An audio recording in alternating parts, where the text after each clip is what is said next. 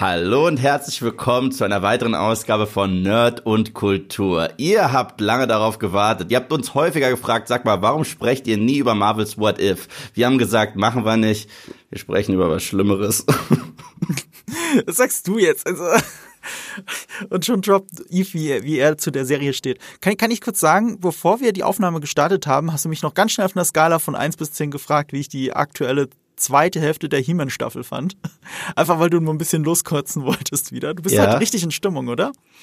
Oh, oh, oh. Stimmung ist so ein Wort, ne? Das trifft's ganz gut. Also Stimmungskiller vielleicht ist auch ein viel geileres Wort. So habe ich mich jetzt in den letzten Wochen gefühlt. Ich habe jetzt äh, Masters of the Universe Revelation Part 2 geguckt.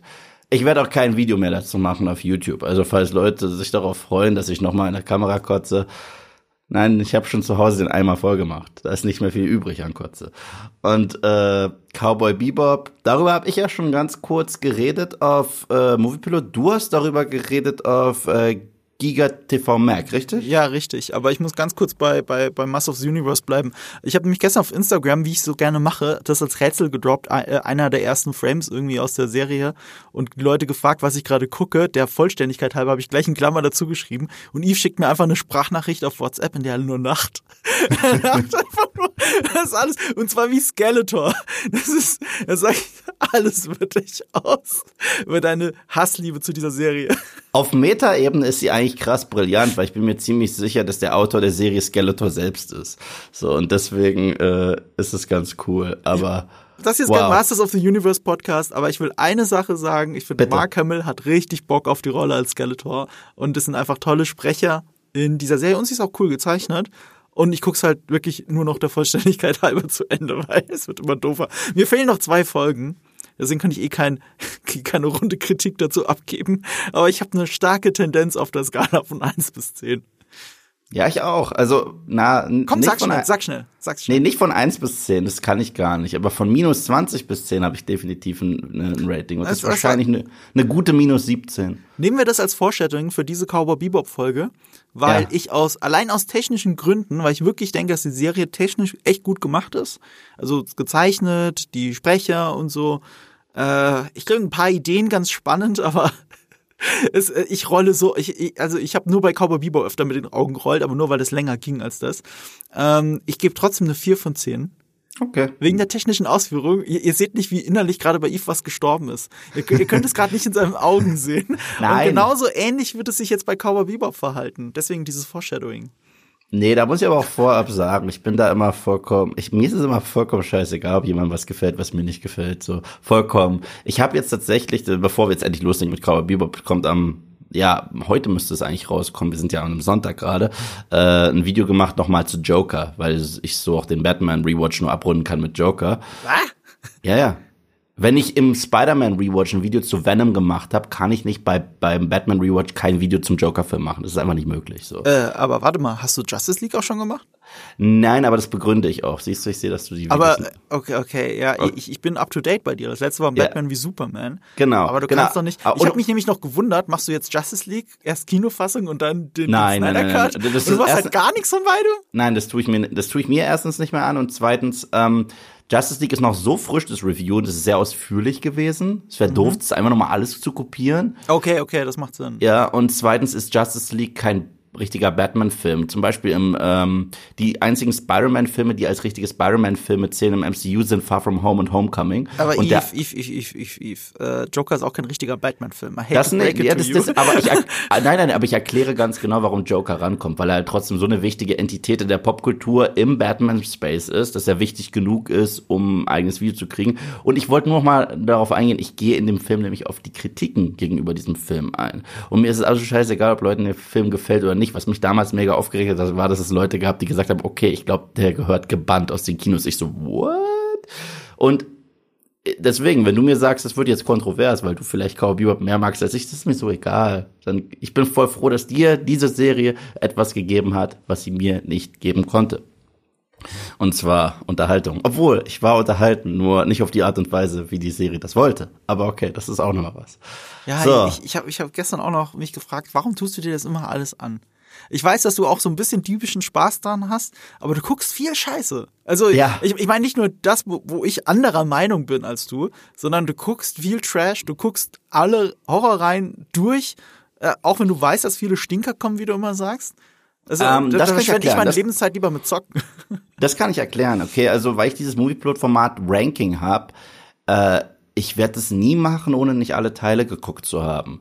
Und ich habe, also für die Jason-Reihe zum Beispiel, habe ich wirklich ein Herz. Die sind Trash, aber die wissen, dass sie Trash sind und es macht wirklich Spaß. Es recht, je blöder die wurden, desto spaßiger wurden die. Halloween, je blöder die wurden, desto schlimmer wurde es, weil die haben sich immer noch ernst genommen. Und deswegen war ich da richtig überrascht. Es geht um was? Habe ich mir irgendwas, okay, ein Kult. Ah, okay, wusste ich nicht. Und äh, das war richtig furchtbar, das gebe ich zu. Aber ich wollte halt dieses Halloween-Ranking machen, haben sich so viele Leute gewünscht, dann dachte ich mir, ich mach's und dann habe ich auch ein bisschen auf die Mütze bekommen, dass ich sage, ey Leute, der erste Film ist klasse, aber als Franchise ist das Nummer, ist die Nummer eine Katastrophe. Stehe ich immer noch zu dem Satz. Aber egal. Reden wir über Cowboy Bebop, denn darum geht's heute. Ähm, ja, mein Kurzfazit, soll ich das direkt raushauen? Naja, du musst kotzen. okay, Äh, sag's. Ich wollte sagen, es ist ein weiteres Exkrement, das auf Netflix gelandet ist. Das ist okay. Ja, kurz, ein aber glorifiziertes Stück Kacke. Also, ähm, das, das Problem von Cowboy Bebop ist Cowboy Bebop. Ähm, die Anime-Serie, der Anime, ist meiner Meinung nach der beste Anime aller Zeiten. Eine meiner, eine meiner absoluten Lieblingsserien aller Zeiten, egal ob Anime oder nicht. Ist definitiv immer in meiner Top 5. Hat mit das beste Ende, das ich je bei einer Serie gesehen habe. Ich glaube, das wird nur von Sopranos getoppt. Mir fällt jetzt gerade nichts Besseres ein als Sopranos, was äh, irgendwie das Ende von Cowboy Bebop toppt. Und in diesem Schatten steht diese Realserie und zwar die ganze Zeit.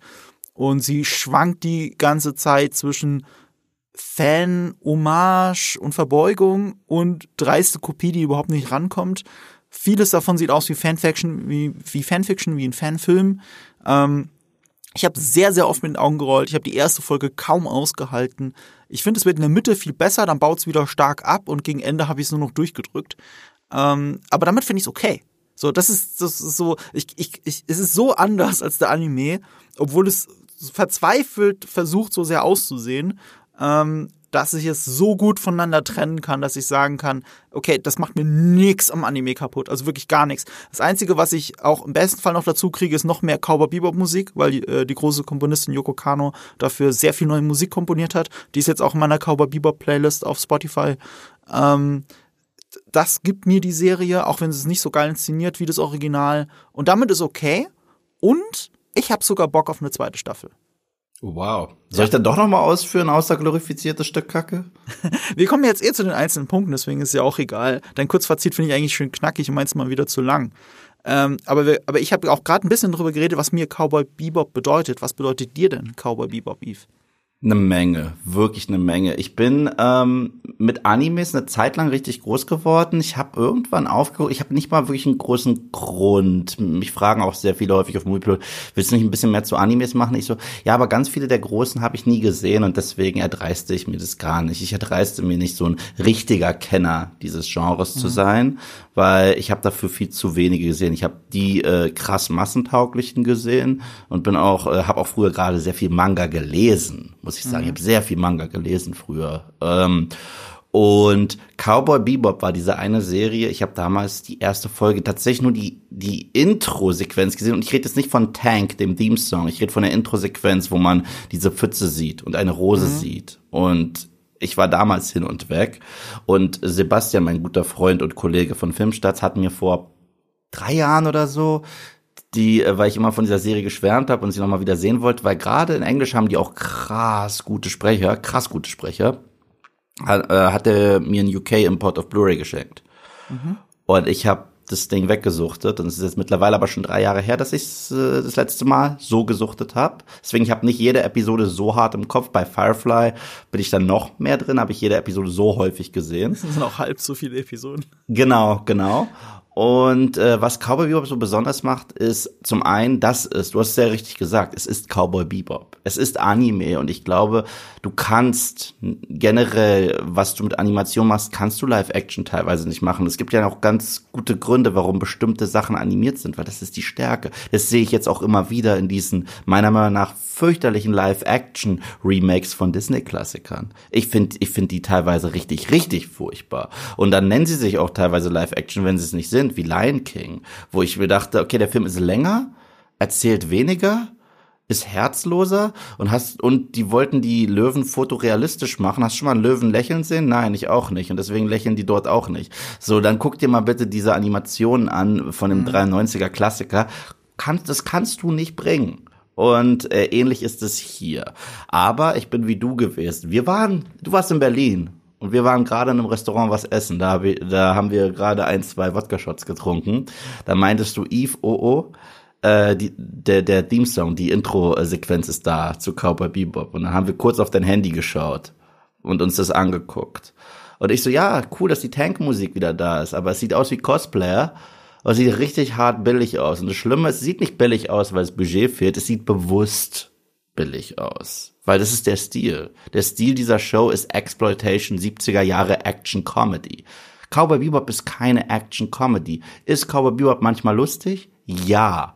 Aber diese Serie hat mich unter anderem hart an das Ghostbusters 2016 Remake erinnert. Das waren, das war dieser ADS-Wille, jeden einzelnen Gedanken zu vokalisieren, kein Platz zu lassen für Nuancen, gleichzeitig eine längere Geschichte zu erzählen, warum auch immer. Und äh, bei einer Witzquote von was 80 Witze pro Minuten ziehen fünf. Ich, ich, ich war echt fertig mit den Nerven. Ich, das, das war laut und Geräusche. Und, und, und es sah auch nicht schön aus. Und äh, auch inszenatorisch ich wette, die freuen sich ganz doll, dass sie den Begriff Dutch Angle wieder äh, bekannt gemacht haben. Aber je, wenn jeder einzelne Shot das ist, ist es auch nichts Besonderes. Nee, ich, ich nee. Manchmal frage ich mich, wozu ich ein Skript vorher schreibe, wenn du die Hälfte davon vorwegnimmst. Sorry, sorry, sorry. also so viel zum Thema, was Eve das alles bedeutet. Äh, was bedeutet mir Cowboy Bebop? Ähm, ich, du hast was sehr Wichtiges gesagt, Anime als Genre zu begreifen und dass es deswegen so schwer umzusetzen ist. Ich sehe das halt gar nicht so tatsächlich, weil ähm, ich bin ein Verfechter davon, nicht zu sagen, dass Anime Genre ist. Anime ist ein Medium. Das mhm. ist eine Darstellungsart, eine Unterkategorie von Zeichentrick, wenn man so möchte. Ähm, oder von Animation muss man schon sagen, weil Anime ja auch äh, 3D animiert sein kann. Das ist nicht mal nur aus, ausschließlich Zeichentrick. Ähm, es ist ein Medium und innerhalb dieses Mediums gibt es verschiedene Genres, die bedient werden. Ja, ja. Und was total. Cowboy Bebop im Grunde ist, ist halt ein Space Western. So und damit ist es auch sehr nah an der von dir genannten Serie Firefly. Ja, aber ähm, das Besondere ist, ich, ich, ich finde halt bei Cowboy Bebop ist halt nicht nur das, weißt du? Cowboy Bebop, du hast ja recht. Äh, vordergründlich ist es ein Space Western, aber es ist auch eine Film Noir Geschichte. Es ist ein Das Crime. auch, da steckt tausend Sachen drin. Ja. Aber ich will damit sagen, das hat nichts mit dem Anime als Medium zu tun. Mhm. So, und was sie gemacht haben, das hast du eigentlich ganz gut analysiert, versuchen verzweifelt so auszusehen wie ein Anime und damit sieht es aus wie, wie Exploitation der 70er Jahre. Ja. zwar trashig. Und der Anime ist nicht trashig. Ist ja bunt, nicht. ja, aber du hast nie, nie das Gefühl, dass es irgendwie trashig ist. Ganz im Gegenteil. Es ist unfassbar sty stylisch. Ja. Also ich, ich, ich bin bis heute der Überzeugung, dass es in dem Bildformat 4 zu 3, in dem der Anime noch entstanden ist, nämlich 1998 war das, es ist nichts Cooleres gibt in 4 zu 3 als, als Cowboy Bebop. Nichts sieht besser aus. Jeder Frame ist durchkomponiert. Ja. Das ist unfassbar. Und das hatte ich das letzte Mal bei welcher Serie? Bei Arcane. Gut, die war auch animiert. Aber ich glaube nicht mal, dass das der Punkt ist, sondern dass man sich wirklich viele Gedanken gemacht hat. A Animation zwingt dich sehr oft, dir Gedanken zu machen. Dass jede Kamera, dass jede, dass jede Bildeinstellung gut aussieht, weil du, du sitzt an so einer Folge ein Jahr lang dran. Das ist tatsächlich, ähm, in, in Animation werden Serien ähm, parallel produziert. Du, du, du, du, du, hast die, du hast das Skript für alle gleich am Anfang und die werden dann alle ein Jahr lang produziert, bis sie alle gegen Ende ungefähr gleichzeitig fertig werden was witzig, was, was bei manchen Zeichentrickserien dafür sorgt, weil sie eben nicht gleichzeitig fertig werden, dass die Reihenfolge nicht mehr die ist, in der sie hätten ausgestrahlt werden sollen. Es ist auch wurscht. Ähm, dass, dass, dass, dass das Anime ist, ist gar nicht so der Punkt, sondern wie es gemacht ist. Sondern was macht die Realserie? Die Realserie versucht so auszusehen, benutzt diese Dutch Angles, diese leicht schiefen Winkel, die auch ein Anime hat, aber sogar viel mehr als Cowboy Bebop. Ich habe beides nebeneinander gehalten, gerade in der ersten nur. Folge. Fast ja. nur. Ich ja. dachte mir, ich spinne. Das ist ja der verzweifelte Versuch, cool auszusehen. Du hast schon Leute, die irgendwie wie Cosplayer aussehen, weil sie zu ja. sehr, zu nah am Anime dran sind, anstatt wirklich was Eigenes zu sein. Und ähm, dann wird halt der Winkel so oft verschoben, dass es halt irgendwie stylisch aussieht. Auf einem Foto sähe das stylisch aus. Aber in Bewegung das habe ich dann auch in meinem GigaTV Mac Video ganz gut erklärt, glaube ich. Ähm, der Dutch Angle ist in der Bildsprache, macht da was mit dem Zuschauer. Und zwar benutzt man den, gerade Brian De Palma benutzt ihn gerne, wenn die Situation unangenehm wird. Wenn der Zuschauer merken soll, hier stimmt was nicht, weil der Protagonist merkt, hier stimmt was nicht. Großes, berühmtes Beispiel ist die Szene in Mission Possible 1 äh, hinter diesem Aquarium in dem ja, Restaurant, ja, ja. als Ethan Hunt beginnt festzustellen, dass er, dass es alles eine Mole Hunt war, eine Maulwurfsjagd und er soll der Maulwurf sein. In dem Moment Dutch Angles extrem. So, und das macht aber kaum überhaupt die ganze Zeit. Und damit hast du die ganze Zeit als Zuschauer ein Unwohl, äh, äh ganz unterbewusst ein Gefühl des Unwohlseins, weil das die etablierte Bildsprache dafür ist. Im Anime wäre das nicht passiert, weil im Anime hast du diese Bildsprache nicht. Es sieht einfach nur cool aus und du hast diese Wirkung nicht. So und die die Übersetzung von Anime ins Reale, das ist das, was bei dieser Serie so missglückt ist. Wenn die Leute wirklich alle aussehen wie Cosplayer. Und ich will damit nicht Cosplayer niederreden. Im Cosplay funktioniert das fantastisch. Ich liebe es, auf einer Comic-Con rumzulaufen und das sind überall die geilsten Cosplays. Das ist gar keine Frage. Wenn ich die angucken würde, würde ich sagen, ey, coole Cosplayer. Und wir reden auch später über die einzelnen Figuren. Und bei ein paar Leuten sieht es halt, dieser Versuch, so auszusehen wie im Anime, ist halt so albern misslungen. Zum Beispiel bei Vicious. Und deswegen ist eine meiner Lieblingsfiguren in der Realversion Faye Valentine. Lassen Sie jetzt, wir reden später über Faye Valentine, aber ganz kurz, sie ist am weitesten weg von ihrem Vorbild. Sie sieht anders aus, sie ist anders gekleidet, sie benimmt sich anders. Und damit funktioniert sie für mich schon automatisch besser als alle anderen Figuren in dieser Serie, weil die zu nah am Original sind. Ich glaube, Jet funktioniert auch noch einigermaßen, aber nicht in Kombination mit, mit, mit äh, Spike. Nicht so sehr. Jet hat, Jet hat für mich am, mit Abstand am besten funktioniert. Faye hat für ja. mich null funktioniert. Aber ähm, er sieht auch anders aus als im Anime ja, ja. und er hat auch viel mehr Tiefe als im Anime. Also es gibt sogar ein paar Stellen, wo die Realserie ein bisschen mehr zu erzählen hat als der Anime. Und das ist auch ganz nett. Aber, aber der Anime, ähm, jetzt habe ich dich unterbrochen, aber eine Sache muss noch loswerden. Und zwar das Pacing fühlt sich auch anders an, weil der, Anime, der geht 20 bis 25 Minuten jede Folge. Und, und hier geht es genau doppelt so lang, zwischen 40 und 50 Minuten. Es fühlt sich alles länger an, es ist alles gestreckt und, und, und zusammen mit diesen Cosplays ist es einfach ein ganz anderes Gefühl und gleichzeitig will es so aussehen und das macht es bei der ersten Folge wirklich so katastrophal. Na, ich habe mich äh, auch noch über äh, wesentlich mehr aufgeregt tatsächlich nur als äh, über die erste Folge.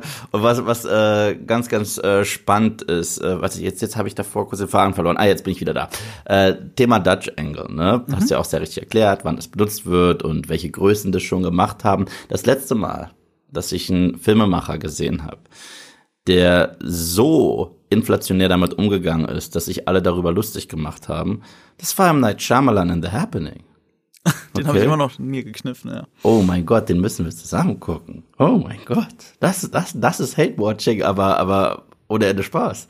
Und ähm, äh, weil das Problem ist auch diese Charaktere obwohl sie mehr Screentime haben. Das ist ganz spannend, dass du das sagst. Du findest, sie kriegen mehr Tiefgang. Ich finde nicht mal Jet Black kriegt mehr Tiefgang. Ich finde, keine Figur kriegt mehr Tiefgang, weil sie probieren sich halt auch, und deswegen diese Parallele zum Ghostbusters 2016 Remake, sie probieren sich alle zu toppen in ihrer quirligen Art in ihrem Overacting und in ihrem Dialog. Es gibt fast keine Sekunde, wo die Charaktere einfach mal kurz die Fresse halten können und äh, wir sie einfach nur sehen und uns etwas gezeigt wird, ohne dass etwas gesagt wird. Ich erinnere mich sehr, sehr gerne an die äh, allererste Episode des Animes, mhm. wo Spike allein in seinem Zimmer so ein bisschen trainiert und der raucht dann eine Zigarette und höchstwahrscheinlich ist er wieder hungrig, weil die sich das nicht leisten können und so weiter. Und dann unterbricht ihn Jet kurz und holt ihn kurz raus aus seiner äh, Einsamkeit. Die gucken sich kurz an, werfen sich so zwei, drei Sätze zu und dann sind, geht halt jeder wieder zu sich selbst zurück.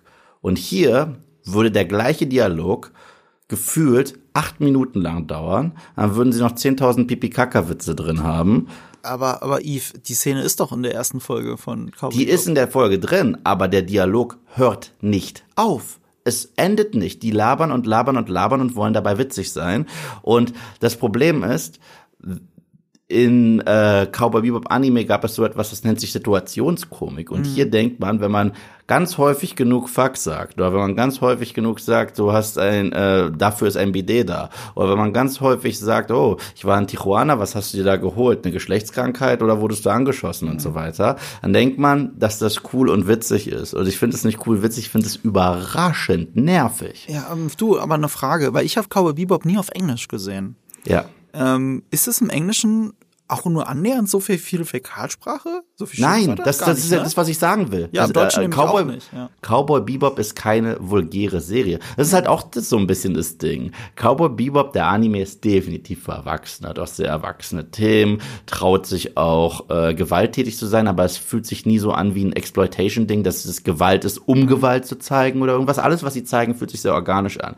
Hier habe ich so das sehr pubertierende Gefühl, wir müssen krass sein. Und krasse Leute müssen in jedem vierten äh, Wort, äh, jedes vierte Wort muss Fuck sein. Und ich, ja, ihr wirkt eigentlich alle wie Kinder, alle. Und ihr wirkt wie Pubertierende. Und äh, es ist auch ein bisschen lächerlich, weil äh, hier John Cho ist 50 und spielt den 25-jährigen Spike. Und äh, er, er sieht großartig aus für sein Alter, großartig aus für und er ist mega fit und so weiter, aber es funktioniert null. Es wirkt ehrlich gesagt ein bisschen erbärmlich. Was mir übrigens in der allerersten Folge auffällt, weil ein, ich hab, ich gucke das halt in 4K, weil ich habe Netflix 4K und habe einen 4K-Fernseher. Und ich weiß nicht, wie es euch ging zu Hause, aber in den Nahaufnahmen von Spike, äh, gerade in der ersten Folge, sieht man seine Kontaktlinsen ganz gut. Das, das macht's halt noch, es wird noch mehr Cosplayer. Ich meine, nichts, also auch Spike kann, ein Spike Spiegel kann ja auch Kontaktlinsen tragen, ne? Aber es hat mich jedes Mal so rausgerissen, weil es mich jedes Mal daran erinnert hat, ich sehe halt einen Typen in einem Kostüm. Ich sehe nicht eine mhm. echte Person. Die sind mit der Kamera so nah dran gewesen, dass du die Kontaktlinsen siehst. Und zwar mehrmals. Nicht nur in einer Szene. Und, und dadurch wirkt das alles wie ein Kostüm. Alles wirkt so ein bisschen aufgesetzt. Es gibt gerade in der ersten Folge, die ich wirklich mit am schlimmsten finde, weil sie so nah am Anime dran ist, weißt du? Ähm, und dann diesen Vergleich auch nur verlieren kann. Du, du hast äh, diese Leute, die so aussehen, aber nie wirklich rankommen und dann auch nur so tun, als würden sie spielen. Ja, das ist irgendwie Fanfiction, weißt du. Ich werde das nicht Ja, los. und und selbst so die die Wortgefechte sind so billig. Ich weiß noch, als Faye Valentine eingeführt wurde, in der Anime-Serie. Die haben sich nämlich auch damit ein bisschen mehr Zeit gelassen. Ich glaube, die kommt das erste Mal in Folge drei vor, verschwindet mhm. dann auch erstmal mhm. und kehrt dann wieder zurück, weil sie wie so eine kleine Widersacherin ist, so eine femme fatale, was ganz cool ist. Und nach und nach tauen die auf und haben dann eine bessere Dynamik. Und zum Schluss gibt es eine Szene zwischen Faye und Spike, die wirklich äh, emotional ist und die einen richtigen mhm. Tiefgang hat. Das haben wir hier nie. Also sie, sie kommt rein, reißt Gags, reißt Gags, reißt Gags, ist laut, ist laut, ist laut. Ihre eigene Episode, die nicht annähernd so dramatisch ist wie das, sondern die auch nur damit endet, dass sie ganz viel Fuck sagt und, und lächelt und Mittelfinger zeigt, äh, habe ich nicht gebraucht. Und dann ist sie wieder mit der Crew und dann sind sie nun im Grunde genommen Dysfunctional Family. Wie wird das funktionieren? Hm, es ist es ist so es ist nervtötend. Ich konnte das nicht glauben, weil gerade in der originalen Cowboy Bebop Show geht es auch so ein bisschen um äh, Realitätsverweigerung mhm. und so weiter und sich sein Problem nicht stellen und krass viel Eskapismus. Und das ist ja gerade bei Jet, Faye und Spike der Fall. Mhm. Das sind drei Figuren, die alle so ein bisschen vernarbt sind äh, durch ihre Vergangenheit. Und jetzt steuern die so ein bisschen ziellos durchs Weltall und haben sich da so ein bisschen gefunden. Deswegen ist ja auch kleiner Spoiler, Mini-Spoiler für den Anime. Mini-Spoiler, wenn dann später Ed reinkommt, ist das ja auch die Figur, die äh, die Crew auch frühzeitiger verlässt, weil sie ist jung und sie hat noch sehr viel vor sich und sie ist auch nicht so vernarbt. Das wird eigentlich ganz witzig gelöst mit ihr, es passt zu ihr. Aber die drei, die haben nichts anderes mehr. Und wenn dann diese Sequenz ist, wo Spike irgendwann sagt, ich gehe, wie Faye dann darauf reagiert, so endlich mhm. habe ich was gefunden und so weiter, nicht mal annähernd kriegt man das Gefühl hier, nicht mal annähernd. Also es ist, ach, Ach. Ja, das Grundgefühl ist, ähm, wir haben es ja schon ein paar Mal gesagt, es wirkt alles sehr trashig, Edeltrash vielleicht, weil es offensichtlich trotzdem teuer produziert ist. Das muss man in der mhm. Serie auch lassen. Man sieht, dass Netflix da Kohle investiert hat. Nicht nur in die Darsteller, sondern wirklich auch in, äh, in die Sets und so äh, ja. und in die Effekte. Ähm, ich hatte noch ein anderes Wort im Kopf. Das Wort des Jahres in Deutschland 2021. Cringe. Cringe. Ja, das es ist Inbegriff von Cringe und das ist der Anime halt gar nicht. Also nicht mal ein bisschen. Nicht mal ein ja. bisschen. Ja. Und das ist der große Unterschied, ne? Also es ist alles so edeltrashig, cringig. Man kann es dann mit so einer gewissen Selbstironie, kann man es gucken, das tue ich. Äh, ich freue mich auch an vielen Stellen, wo sie sich auch vom Anime verbeugen. Ich mag's auch, wenn du, wenn du schon ein Remake machst, wenn Sachen umgedreht werden, anders sind als vorher. Du hast Faye Valentine als Beispiel genannt. In ihrer eigenen Episode ist sie diejenige, die auf dem Krankenbett landet und Spike wacht über sie. Widerwillig. Und es war in, äh, im Anime genau umgekehrt. Spike ist im Krankenbett und Faye hat über ihn gewacht und er macht und er macht sie dann dafür an, dass sie, dass sie das gemacht hat, weil er emotional eben noch nicht zugänglich ist. Was aber auch für den Anime spricht, weil er wirklich in so wenig Zeit so viel Gefühle ausdrücken kann. Wahnsinn. Ja, aber das, äh, das hat mich halt auch gewurmt, weil ich, ich finde es nicht schlimm, dass sie dort kurz die Rollen vertauschen. Mhm aber da hatte ich null emotionalen Zugang gespielt. Es hat sich eher angefühlt wie erneut das Ende einer sehr schlechten Sitcom. Denn diese Serie möchte, möchte ganz bewusst eine Action-Comedy sein. Das möchte sie. Und wenn die Action-Scheiße inszeniert ist und die Witze nicht landen, haben wir eine ziemlich schlechte Action-Comedy, wenn Action und Comedy in dieser Serie beides Kacke sind. Und das ist so ein bisschen mein Problem. Ich, äh, äh, man kann mich schnell zum Lachen bringen, ehrlich gesagt. Aber man kann mich auch wie die Serie unter Beweis gestellt hat, krass schnell zum Cringen bringen. Ja. Und wenn halt kein Witz zieht, manchmal habe ich kurz geschmunzelt, einfach nur darüber, äh, oh ja, ich weiß, was ihr wollt, aber es zieht nicht. Genau, ja, da unterscheiden wir uns, Eve. Weißt du, ja. bei mir hat die Serie, ähm, fand halt die erste Episode, kannst du nochmal sagen, so scheiße, weil sie so nah an der ersten Episode des mhm. Animes dran ist und noch ein paar Elemente aus anderen, aus dem Film zum Beispiel nimmt von Cowboy Bebop. Das ist, das hat für mich überhaupt nicht funktioniert, auch von der emotionalen Ebene ganz am Ende. Der echte Anime ist tragisch und der hier kommt mit einem To Be Continued. Und ist nicht mal mhm. so tragisch, sondern eher nicht nachvollziehbar, was da passiert. Ähm, aber ab der zweiten, dritten, ich glaube so, so, so Mitte der Serie hat sie für mich so einen kleinen Höhepunkt erreicht, wo ich wirklich viel lachen muss wo ich wirklich mich wow. erwischt habe, wow, und das sind eigene Gags, das ist ein eigener Stil. Weißt du, du hast es gerade noch kritisiert mit den Schimpfwörtern, dass es halt sehr auf Fäkalhumor ankommt dort und dass es eine ganz andere Dynamik ist, wie die Charaktere miteinander reden. Das, das ist oft unfassbar aufgesetzt, gerade wenn sie zusammen lachen. Also wenn Spike und Jet zusammen lachen, dann wirkt es immer wie krass schlimmes Overacting oder es ist schlimmes Overacting und es ist, fühlt sich nicht natürlich und, und ähm, realistisch an.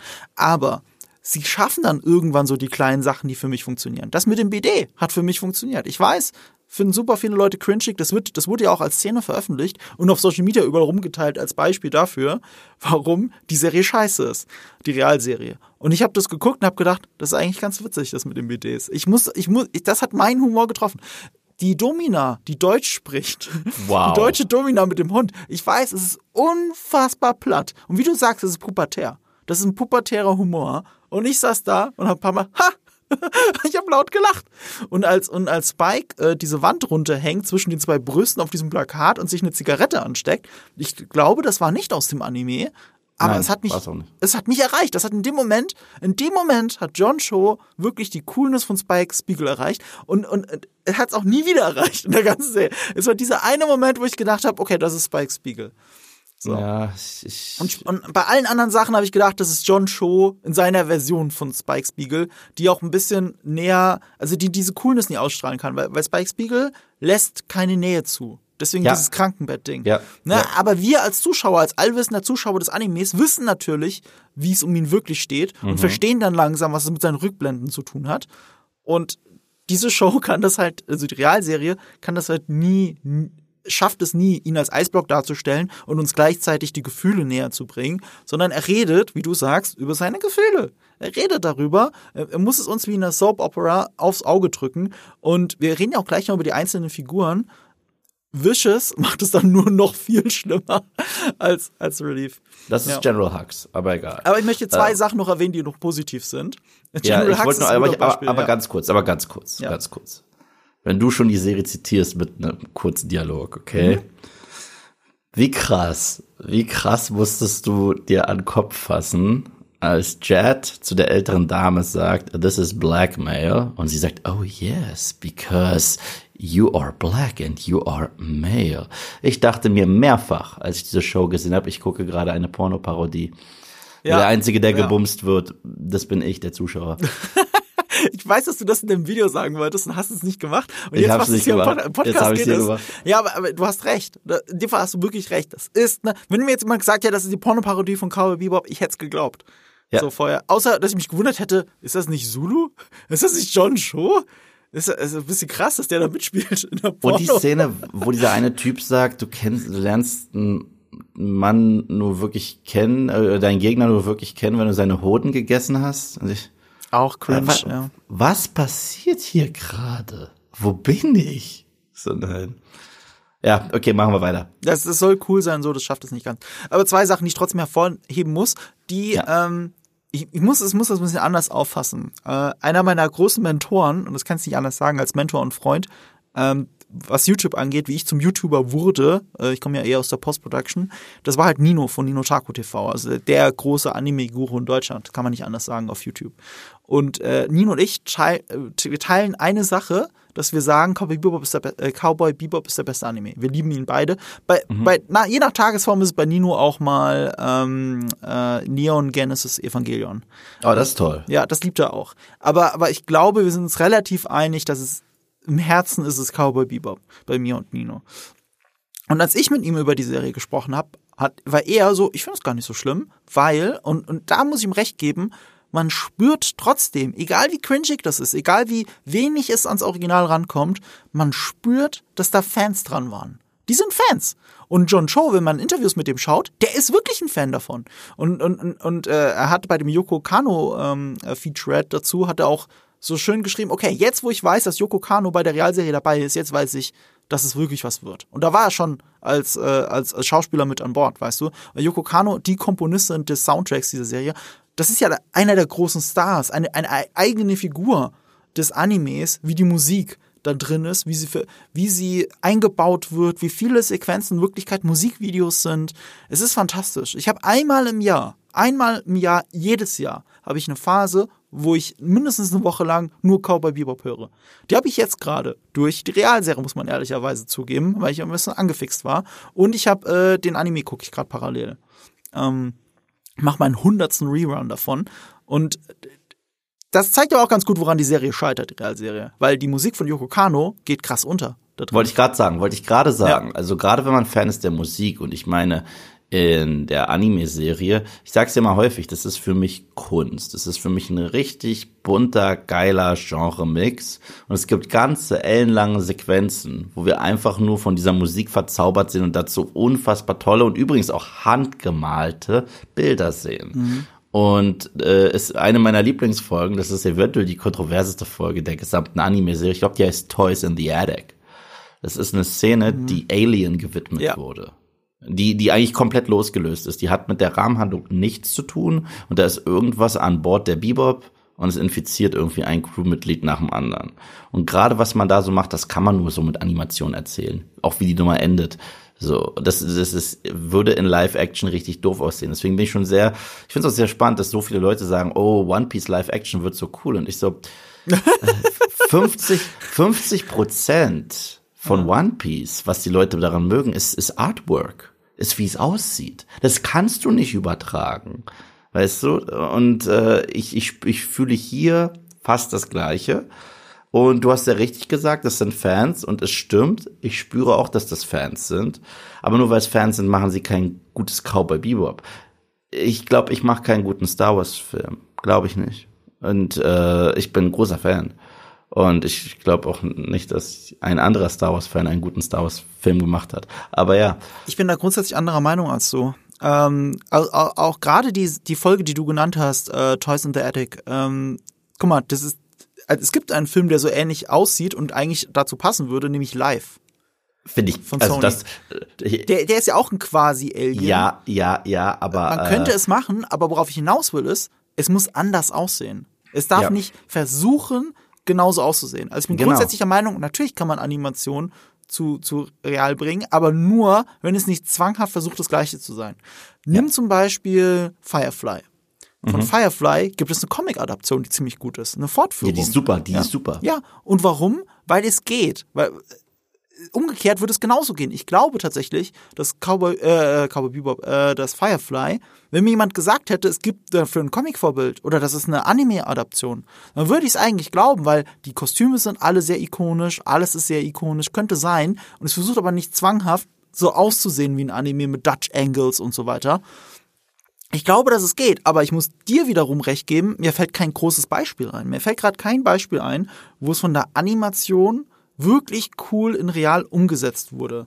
Eins habe ich. Welches? Also, und, aber, aber das ist Comic, das so geil umgesetzt wurde. Was? Comic. Ja, Und gut, Comic, okay, cool. Comic-Verfilmung gibt's viele coole. Du kannst aber sowas nehmen wie Sin City. Stimmt.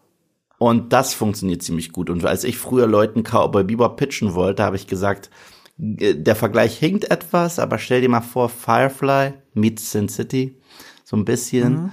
Oh, das war immer, der Vergleich hinkt etwas, aber ich finde trotzdem, wenn du diese beiden Sachen zusammenwirfst, du hast dieses verrauchte, jazzige, noirige von Sin City und gleichzeitig hast du diesen Space Western von Firefly und schmeißt das zusammen in eine Welt, wo du noch ein bisschen Eastern und Western miteinander mixt, dann hast du wirklich Cowboy Bebop. Es gibt sogar Sin City in Farbe, wenn es darum geht, Comics auf Glamour zu bringen, nämlich 300 von Zack Snyder. Ja, voll. Ist und das sieht auch super genauso aus. aus Sieht auch- Comic. sieht- ja. Oder Watchmen. Ja, die So. gehen halt all in. So, und das ist das, was ja Cowboy Bebop nicht machte. Du hast Leute, die aussehen, als würden sie aus einem dieser Filme kommen, weil die Kostüme so, so kostümmäßig aussehen. Aber, ähm, aber sie stehen in einem Set in Mexiko oder wo auch immer. Weißt du, was ich meine? Ja, und sie zwinkern in die Kamera und sagen, dass wir, das, was wir gerade machen, ist schon albern. Und das machen sie die ganze Zeit. Also die ganze Zeit zwinkern sie ja geradezu die Kamera, sagen, ja, was wir gerade machen, ist schon irgendwo blöd. Und wenn sich der Anime, der nimmt sich ernst. Es ist halt, das ist halt dieser, dieses ewige Ding. Ähm, äh, ich bin kein Gegner von Humor, um Gottes Willen. Und ich finde, viele meiner Lieblings-Franchises haben sehr viel Humor. Aber es ist etwas anderes, wenn der Humor organisch ist oder wenn der Humor den Zuschauer daran erinnert, ja, wir sind doof. So, ja, äh, nimm das nicht ernst. Das ist gerade sehr blöd, was du siehst. Und dieses, ja, nimm das nicht gerade sehr ernst. Das ist blöd, was du gerade siehst. Das funktioniert bei bestimmten Sachen. Es funktioniert teilweise richtig gut im MCU. Wenn Hawkeye Wanda sagt, äh, die, die Stadt ist umzingelt von Robotern, die Insel fliegt und ich habe Pfeil und Bogen. Nichts ergibt hier Sinn. Das ist so dieser Joss Whedon-Satz, der hier so richtig rausgeht. Der, der funktioniert in dieser Szene ganz lustig und der wird ja dann auch so ein bisschen weitergetragen, um Wanda da so zu motivieren. Das funktioniert ganz gut. Aber wenn du eine Vorlage hast, die sich ernst nimmt, aber trotzdem organischen Humor hat. Und du sagst, ja, wir scheißen aufs Organische, Schreien sind laut, äh, sind so dieses Ghostbusters 2016 und reden übereinander rüber die ganze Zeit. Und dann sagen wir, aber am Ende des Tages, was ihr gerade seht, ist absoluter Quatsch. Ja, warum sollte ich das je gucken? Oder je noch mal gucken? So, wenn ich das Originale hab. Ein Remake muss mir auch in irgendeiner Form einen Mehrwert geben. Du hast recht. Äh, es sollte nicht eins zu eins das gleiche sein, sollte es nicht weil wir dann, wir haben doch schon das eine und es sollte auch was Neues machen. Und ich finde, diese Serie hat auf diese Frage, was macht ihr denn? Macht ihr das gleich oder macht ihr was Neues? Und sie haben geantwortet, ja. Und deswegen haben wir nichts Ganzes, nichts Halbes. Jede neue Idee ist blöd, jede Umsetzung ist noch blöder. Und ich dachte mir, Ja, aber da bin gehe ich hier mit dir auseinander. Ich finde nicht jede neue Idee blöd. Ich finde die meisten neuen Ideen blöd. Ich finde da, wo es sich am meisten emanzipiert, da funktioniert es immer noch am besten. Das ist immer wieder bei den Figuren. Ähm, eine Sache wollte ich noch neben Yoko Kano erwähnen. Das ist Watanabe, äh, Shinichiro Watanabe, der Regisseur des Originalanimes, war als Berater mit dabei. Aber was heißt das? Keine Ahnung. Es saß ja nicht im Regiespiel daneben, offensichtlich. Ich, ich weiß nicht, was es bedeutet, deswegen kann ich das nicht so richtig werten. Aber sie huldigen ihn in der allerersten Szene. Das Casino heißt so, steht an der Wand. ja, aber das ist ganz ehrlich, James Cameron kassiert seit Jahrzehnten ein Paycheck dafür, dass er vor jedem neuen beschissen Terminator-Sequel sagt, das ist das wahre Sequel zu Judgment Day. Das hat er für Genesis gemacht. Schäm dich. Das hat er für Dark Fate gemacht. Doppelschäm dich. Und er wird es auch für was immer das nächste Stück Müll Terminator sein wird machen. Ja, also, kann sein. Aber, aber bei Dark Fate hatte er wirklich auch mehr zu sagen und hat sich dann aber zerstritten mit Tim Miller und was du da draußen hast, ist, ist irgendwie ein Film von beiden Leuten. Das ist irgendwie ganz merkwürdig. ja, am Ende haben die Zuschauer drunter gelitten. Ja, ja, am Ende haben wir alle drunter gelitten. Und bei der Musik von Yoko Kano, wir haben ja auch gesagt, sie geht ganz unter, nur um es ganz konkret zu sagen. Ähm, erstens hast du nicht diese wirklich coolen Musikvideosequenzen. Dann Ja. hast du bestimmte richtig geile Titel, die ähm, aus dem Anime sind, wie Ask DNA aus dem Film zum Beispiel. Wird kurz angespielt, dann sofort wieder abgewürgt, indem ein Knopf gedrückt wird. Läuft auch im Hintergrund, das macht gar keinen Sinn. Die, die, die ersten Eröffnungstakte aus Ask DNA sind perfekt für, ähm, im Film war es die Titelsequenz. Und hier läuft's als Hintergrundgedudel ganz leicht, dann wird's weggemacht und äh, überhaupt alles Mögliche. Es gibt auch in der ersten Folge auch diese, genau wie man es aus Cowboy Bebop kennt, dieses äh, Ballett, was wie auch in 2001. Ähm, wenn die Raumstationen an die Gates um die Planeten kreisen und die Bebop kommt und wird taxiert, also äh, muss, muss, muss Zoll zahlen oder Steuern zahlen und ähm, ähm, im Hintergrund läuft diese Jazzmusik statt eben der mhm. Walzer wie in 2001. Das ist so eine eigene Atmosphäre und du wirst einfach nur reingesogen. Und hier ist es so, dann hörst du Düsen, da wird Funk, die Funksprüche sind super laut, jeder, jeder Schalterbewegung ist laut, die Musik geht komplett unter. Ich habe wirklich drauf geachtet, das ist wirklich kaum zu ertragen im Verhältnis ja. zu dem, was, es, was der Anime gemacht hat. Ja, hier hört es sich auch manchmal an, als wenn es das Radio wäre von Jet Black. Mhm. Also, als wenn er das gerade im Cockpit hört, ja, ja. was nicht das Gleiche ist. Es untermalt keine Szene, es ist da wegen weißt du noch. Und ich finde gerade, also die Musik ist immer toll von ihr. Aber wie sie verwendet wird, ist stümperhaft. Mhm. Das kann ich anders sagen. Es ist dilettantisch. Ich werde nie vergessen, in der zweiten Folge ist es, glaube ich. Ja. Da wird die Tankmusik angespielt, nachdem Jet irgendwie umgeboxt wird und ein Typ wegrennt. Da spielt man schon die Tankmusik in der Szene. Dann bricht man sie ab, nur um sie nochmal zwei Sekunden später nochmal von vorne zu spielen, weil wir sind wieder in der Intro-Sequenz. Ich dachte mir, das ist ja, also, das ist richtig billig. Das ist wie ein DJ auf einer Dancefloor, dem äh, versehentlich die Platte gesprungen ist und der, halt Leute, Leute, ich mach's noch mal an. wow. Ja, also das ist technisch ja. stümperhaft tatsächlich. Ich weiß nicht, wie ich es anders sagen soll. Und dadurch wird es noch mehr wie Fanfiction. Äh, es gibt auch nur zwei Regisseure für die Serie und beide sind eher so TV beheimatet. Der eine hat Punisher gemacht und der andere habe ich schon wieder vergessen. Pornos. Wahrscheinlich Pornos. Ähm, nee, ich, ich habe es wieder vergessen. Ich hatte es vorhin noch auf sogar. Warte, ich, ich guck kurz. Michael Kettleman war der eine und Alex Alexia Garcia, der hat äh, Punisher gemacht und der andere hat gemacht Live on Mars, die US-Version. Das sagt ja schon alles.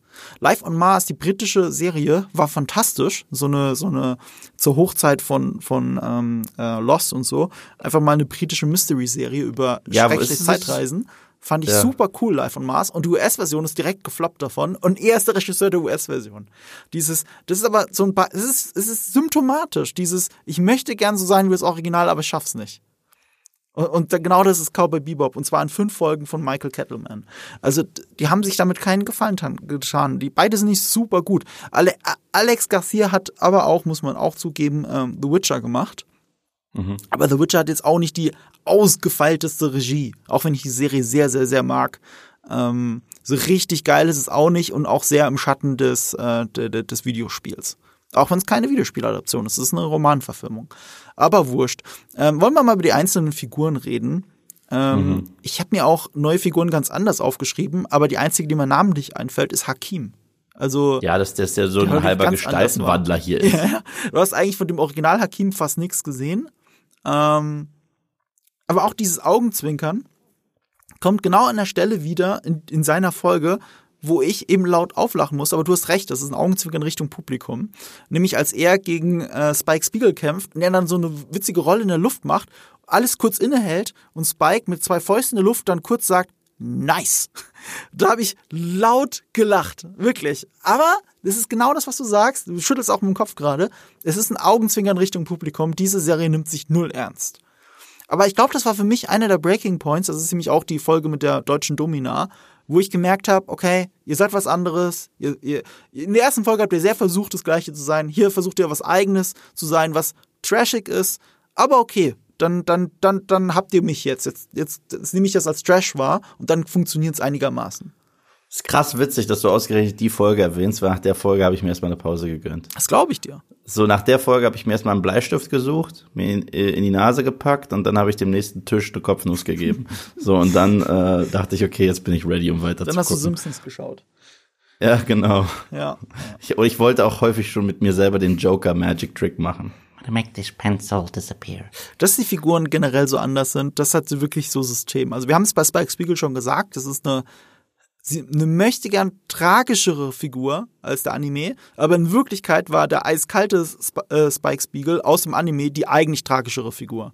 Man sieht es ja. auch ganz gut am, am, am Finale, ohne jetzt zu spoilern, von äh, dieser ersten Staffel. Das ist ja mehr so, das Finale ist der fünften Folge entlehnt äh, aus dem Anime, gerade mal die fünfte Folge. Ja, aber, Ballad of Fallen Angels, glaube ich. Genau. Und äh, ich weiß, wie hieß die dann jetzt hier auf? Äh, hier hieß sie ganz anders. Ah, ist auch wurscht.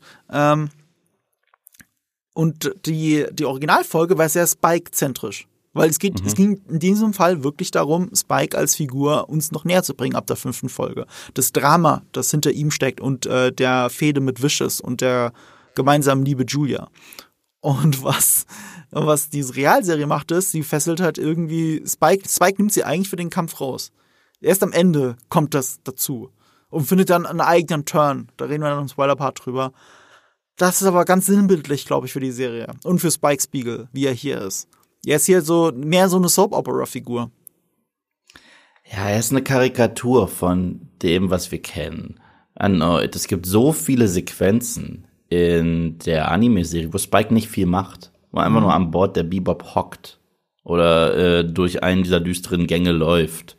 Und äh, das ist eine gezeichnete Figur und ihm ist schon eine Historie ins Gesicht geschrieben. Und das ist doppelt und dreifach interessant, weil er noch relativ jung ist. Okay, hier haben wir einen 50-Jährigen, der ab und zu tut, als wäre er 10. Äh, Gerade in einer Szene, wo er mit einer Angelrute irgendwie ausrastet, wo ich mir dachte, erneut, was zur Hölle. Aber John Cho sieht aus wie 35. Das müssen wir ihm jetzt mal lassen. Das müssen wir ihm lassen, trotzdem. Äh, äh, er läuft alle zwei Sekunden rum und er hat sogar das Bedürfnis, fremden Leuten zu erzählen, dass er mal verliebt war. Ja, ja. Und, dass er, und ich so, ja, okay, äh, das ist definitiv nicht das Gleiche. Das Besondere an Cowboy Bebop auf Charakterebene im Original war, dass unsere drei Leads, Jet, Faye und Spike, alle eine dunkle Vergangenheit haben, die sie vernarbt haben und sie eben nicht darüber sprechen möchten. Und ihr ganzer Aufenthalt auf der Bebop ist ihr, ist ihre Ablenkung von der Wahrheit und sich endlich mal sich selbst zu stellen. Das ist, das ist, das ist auf Charakterebene die Aussage von Bebop. Hier sind es drei ADS-Bedürftige, die einfach nicht die Klappe halten können und über alles reden, alle zwei Sekunden. Und ich, was zur Hölle? Ja, das stimmt. Da, da muss ich absolut recht geben. Merkt man auch bei Jet Black, ich habe ja gesagt, äh, es ist äh, mehr Tiefgang bei ihm. Und wenn du das, was du gerade gesagt hast, auf Jet Black überträgst, hast du natürlich auch recht. So, es ja. ist dieses ganze Zeit über der, der Anime Jet Black war mysteriöser. Das hat es wahrscheinlich interessanter gemacht, wenn ich ehrlich bin. Der Anime äh, Jet Black hat eine Flashback-Episode bekommen, die hat der in der Real-Life-Serie auch bekommen. Mhm. Aber in der Anime-Serie wurde sehr, sehr, sehr viel Zeit äh, uns nicht verraten zwischen seiner tragischen Vergangenheit und wie er jetzt ist. Da war auch eine Liebe involviert, da war eine Besessenheit von ihm involviert und dann hat er sich halt für diesen einen Weg entschieden. Oder ist so eine Folge, wo er auf den Planeten gibt, geht, wo die Liebe seines Lebens ist. Und sie ist mit jemandem zusammen, der ein Halunk ist. Und dieses eine Mal sagt er, ja, er lässt ihn laufen. Warum? Weil er jetzt einmal was für sie tut. Weil seine Besessenheit hat damals dafür gesorgt, dass die beiden nicht mehr zusammen sind. Und in dieser einen Episode habe ich so viel mehr über Jet gelernt, als in der ganzen Live-Action-Serie, wo er darüber redet, dass er eine Tochter hat und dass die jetzt, äh, ähm, dass seine Frau, Frau einen neuen hat, oder er da antanzt oder wenn er sich eine Show angucken muss. Das, selbst das ist nie dramatisch. Selbst das ist alles immer eher ein Gag und so ein Zeitinfo, ohne die du auch komplett leben könntest in dieser Show. Und das ist so das Ding. Ja, das ist wahr. Und jetzt vielleicht das große Streitthema bei uns beiden ist Faye Valentine. Ja. Warum kannst du Faye Valentine nicht leiden? Ich kann Faye Valentine nicht leiden, weil ihr jedes Drama rausgezogen wird. Aha. Sie ist einfach nur laut. Sie ist auch keine wirkliche femme fatale mehr, weil dafür gibt sie sich auch nicht elegant erneut. Sie benimmt sich auch wie ein Teenager die ganze Serie durch schimpft, äh, ist sie einfach sauvulgär. Es wirkt auch nicht organisch, dass sie je zurückkehrt zu diesen Leuten. Ich meine, da ist diese Szene, die auch im Trailer ist, wo sie sagt, hey, you guys wanna team up? Ja, Mhm. Und dann bleibt sie bei denen und das ist es. Ja, das ist gar nicht, ähm, das ist null organisch. Hier in der Vorlage hatte sie krasse, wie man so schön sagt, Trust Issues. Sie hat diese beiden Jungs getroffen im Casino, sie hat die verarscht, Sie hat die äh, mehrfach probiert auszunehmen, ist aber irgendwie immer wieder mit den beiden kollidiert und dann äh, wurde sie sogar von denen gefangen genommen. Das haben die ja hier nur in einer fünf Minuten Sequenz, dann ist das schon wieder gegessen. Hat sich irgendwann gesagt, ja okay, ich sehe langsam, dass das, was ich hier habe, ist ja das, was ich nirgendwo anders auf dieser Welt habe, weil ihre Vergangenheit, auch ihr Trauma, die war mal eingefroren und ihr ganzes Leben, sie hat Erinnerungslücken und so weiter. All das wird in dieser Serie zu einer kurzen Punchline gemacht. Der sie wieder sagt, das äh, habe ich solche Issues, vielleicht, vielleicht nicht. Spike, halt die Fresse, du bist ah, doof. Das sehe ich nicht ganz so. Also ich meine, gerade gerade das Trauma mit der Amnesie kriegt ja hier direkt eine eigene Folge in der, in der ersten Staffel schon, während man beim Anime schon ein bisschen weiter gucken muss, was überhaupt so weit kommt. Also ich würde das, das kann ich der Realserie jetzt nicht ganz vorwerfen. Ich finde äh, ich finde sie ehrlich gesagt im Anime lauter und nerviger. Hm. Deutlich nee, lauter. Deutlich lauter ich, ich, ich, fand sie im Anime halt immer so einen schönen Widerspruch. Auf der einen Seite hat sie dieses sehr elegante, dieses sehr, sehr, sehr feminine. Auf der anderen Seite kommt sie dann mit einer Kalaschnikow reingerannt und macht alles platt. Und sie war extrem wandelbar und sie konnte sich in, an jede Situation perfekt anpassen. Das hat Faye ausgemacht und damit hat sie aber auch sehr viel überspielt und auch wie verletzt sie eigentlich ist. Und wenn sie dann zum Schluss der Show in Tränen ausbricht, ergibt das total Sinn. Die Faye, die wir hier haben, ist immer, immer die gleiche. Sie ist auch nur eine Karikatur. Sie ist laut, sie ist comichaft, viel comichafter als die Faye in, äh, im Anime. Und äh, gar nicht, oh, sorry, überhaupt und, nicht. Für mich meldet sie sich schon. Geradezu darf ich noch einen One-Liner raus. Ja, natürlich, so, ja, das macht sie schon mit dem One-Liner und so. Aber aber im Anime, ich, ich bin ja froh, dass sie nicht die Faye genau wie im Anime gemacht haben. Weil äh, im Anime ist das alles ganz cool, aber in echt, das die, die Faye im Anime ist viel zu lasziv. Also auch schon, wie sie angezogen ist, wie sie sich bewegt, super hypersexualisiert. Das funktioniert im Anime, finde ich. Aber wenn du es in echt sehen würdest, wenn sie da halbnackt rumrennt und so und, und so lasziv ist und gleichzeitig wie eine, ich kann es nicht anders sagen, weil es im Anime, glaube ich, auch so genannt wird, wie eine Göre rumschreit die ganze Zeit, ist es im Anime viel lauter und noch viel äh, noch viel mehr ich fokussierter, als es jetzt hier im Film ist. Ich, ich, ich habe in der, in der Serie schon das Gefühl, in der Realserie, dass sie äh, eine leicht andere Interpretation ist, eine stark andere Interpretation ist. Und es tut aber eine Realverfilmung ganz gut. Weil die 1 zu 1 Faye aus dem Anime hättest du niemals in echt machen können, ohne dass es verrückt wird, wirkt. Also das ist wirklich, ich, ich will auch, ich wäre ja auch abgelenkt. Das ganz ehrlich, ich bin ein Mann und, und, und sie und Faye ist halt wunderschön und dann halbnackt die ganze Zeit in der Realserie und äh, gleichzeitig aber Eine so super nervig. Vorstellung. Nee, ich, ich, ganz ehrlich, das würde mich ja vom Charakter ablenken. Also, ich, Na, ich fand es halt gerade so cool, dass ich fand es halt gerade so cool, dass sie so widersprüchlich war. Sie war, sie war auch görenhaft, aber das war das Witzige. Das hat, da hat ja Spike im originalen Anime das genau angesprochen. Weißt du, und deswegen ist sie, äh, ist ja auch nach und nach so ein bisschen ihre, ähm, ihre Verteidigung zurückgegangen und sie ist etwas aufgetaucht. Dann wurde sie etwas erwachsener. Ich weiß noch die Szene, ja, so. wo, wo, wo, äh, nicht ein Ed, die Bebop verlässt. Und auf, das erste Mal hat sie Verlustängste. Sie könnte jetzt dieses, diese Crew, die sowas wie ihre Familie mhm. geworden ist, verlieren. Und deswegen bedroht sie ja Spike am Ende mit einer Knarre, weil der jetzt auch noch gehen will. Mhm.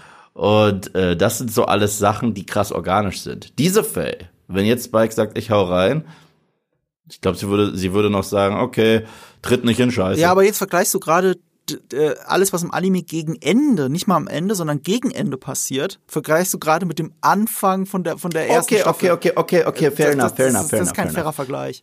Okay, okay, okay, fair enough, fair enough, fair enough. Dann kommen wir mal zu dem Punkt, den du davor so gerne angesprochen hast. Spike liegt äh, äh, in Bandagen mhm. auf der Couch und Faye wacht über ihn. Es ist ein krass starker Moment, der, den wir nach fünf Episoden im Anime hatten. Warum? Weil bis dato was war Faye jemand, dem man überhaupt nicht trauen konnte. Ja. Die hätte genauso gut sich wieder verpissen können, sich Geld schnappen können. Mhm. Und es war das erste Aufeinandertreffen mit Vicious. Und Vicious hat sie entführt in der Annahme, dass er damit an Spike herankommt. Ist ja nicht hundertprozentig, aber Spike ist ja generell schwer zu lesen. Julia spielt da auch eine Rolle und so weiter und so fort. Aber weil Spike sich da so dafür eingesetzt hat und, und Parodie ge äh, geboten hat, hat sie einen gewissen Respekt. Und das ausgerechnet die, die normalerweise so äh, abwertend gegenüber Spike und Jet ist, dann an seinem Bett steht, das bedeutet mhm. eine Menge. Wenn wir hier sehen, ähm, äh, dass die Rollen vertauscht sind und Fader liegt und Spike einfach nur Mucke hört, weil er sitzt da ja sowieso ohnehin schon. Sobald sie wach wird, machen sie weiter mit dem, was sie ohnehin schon die ganze Zeit machen und es gibt gar keine Entwicklung dieser Dynamik untereinander haben die erneut meiner Meinung nach hart verkackt. Ja, sie haben einen guten Moment verblasen für einen Moment, der nur so aussieht wie im Anime, aber mit vertauschten Genau, aber aber aber aber es hat ohne keine Sinn. Bedeutung, ja genau. Es hat genau. keine Bedeutung. Das, das spricht ja für ein Anime. Jede Szene hat auch Bedeutung. Die, ja, die nutzen danke. ja die Zeit. Sie haben ja 20 Minuten nur pro Folge und sie nutzen ja. die Zeit, dir was zu erzählen. Und das macht ja. auch den Anime so großartig. Sie schaffen es, dass jede Episode die eine Folge über den einen Fall ist Und mhm. gleichzeitig gibt es aber im Hintergrund diese übergeordnete Handlung, die zu einem krass geilen Ende geführt wird. Mhm. Und du hast noch bei der Realserie null das Gefühl. Dafür sind die Folgen zu lang, zu austauschbar. Ich kann auch nicht ganz zuordnen, wann was passiert ist. Ich kann es nicht zuordnen. Ich kann nicht zuordnen, welche Folge war jetzt die mit LeFou, hm, hm, keine Ahnung. Äh, übrigens, ja, stimmt. Neue Figuren anders interpretiert, hätte man noch kurz über LeFou reden können, der im Anime wirklich quasi der Joker ist von Cowboy Bebop und hier unfassbar albern. Ah, auch so ein Augenrollmoment. Äh, aber ja, und dass er auch connected ist zu ein und ja, nee, aber eine andere Frage. Äh, ja, ein, stimmt, ich wollte es gerade sagen, ein. Ähm, ist ein jetzt ein schlauer Hund oder ist er nur ein, ist er nur ein Overhead-Projektor, der durch die Gegend rennt in der Serie? Letzteres. Ja, ne? Ja, ein war, war halt eine intelligentere Version eines Hundes, ein bisschen enhanced. Und damit sind sie nie zu weit gegangen im Anime, aber du hast trotzdem allein an der Art und Weise, wie er mit der Crew interagiert, verstanden, er ist etwas cleverer als reguläre Hunde. Das ist, war ja dieser sehr spannende Spagat, den sie geschafft haben. Sie hätten den zum Hund der Jetsons machen mhm. können. Mhm und es hätte nicht funktioniert. Oder sie hätten sagen, er ist ein normaler Hund, aber wir sagen euch, dass der mega klug ist. Und ich finde, sie haben immer in dem Anime eine richtig gute Mitte gefunden. Und hier ist es ein Hund, wie du sehr schön sagst, mit einem Overhead-Projektor und das ist es. Nee, aber ich sag's trotzdem, das ist mit Abstand die beste schauspielerische Leistung der gesamten Serie und deswegen verdient dieser Hund alle Achtung. Er ist richtig niedlich und wenn man ihm sagt, setz dich hin, setzt er sich hin. Das ist richtig cool. Also Respekt an ein, äh, an ihm habe ich nichts auszusetzen. Ich würde ihn definitiv adoptieren, hätte Benji einen Kollegen, aber Benji würde ihn höchstwahrscheinlich aufessen. Ich habe ja weniger Probleme als du mit der Serie und ich muss sagen, es gibt nur eine einzige Person in der gesamten Serie, wo ich sage, das ist definitiv komplett fehlbesetzt. Also komplett. Also, also schlimmer aber geht's das ist nicht ein. Es ist nicht ein, es ist es ist vicious. vicious. Ja, gut, das ist, das ist, das ist mit Abstand der schlimmste Das Charakter. kann doch nicht wahr das sein. Das ist mit Abstand der schlimmste. Also Vicious ist der Todbringer. Okay, wenn du Vicious siehst in, im Anime und das Tolle ist, die gehen halt auch so sparsam mit ihm um. Mhm. Das ist generell sowas. Das ist wieder so dumm und so ex äh, exemplarisch für alles, was jetzt falsch läuft mit modernem Screenwriting. Guckst du dir Hannibal Lecter an in Das Schweigen der Lämmer, er hat 15 Minuten Screentime, Anthony Hopkins geht mit dem Oscar nach Hause und sagt, hier, weißt du? Und äh, es ist das Bedrohlichste, was du je gesehen hast und dabei ist er sogar hinter Gittern.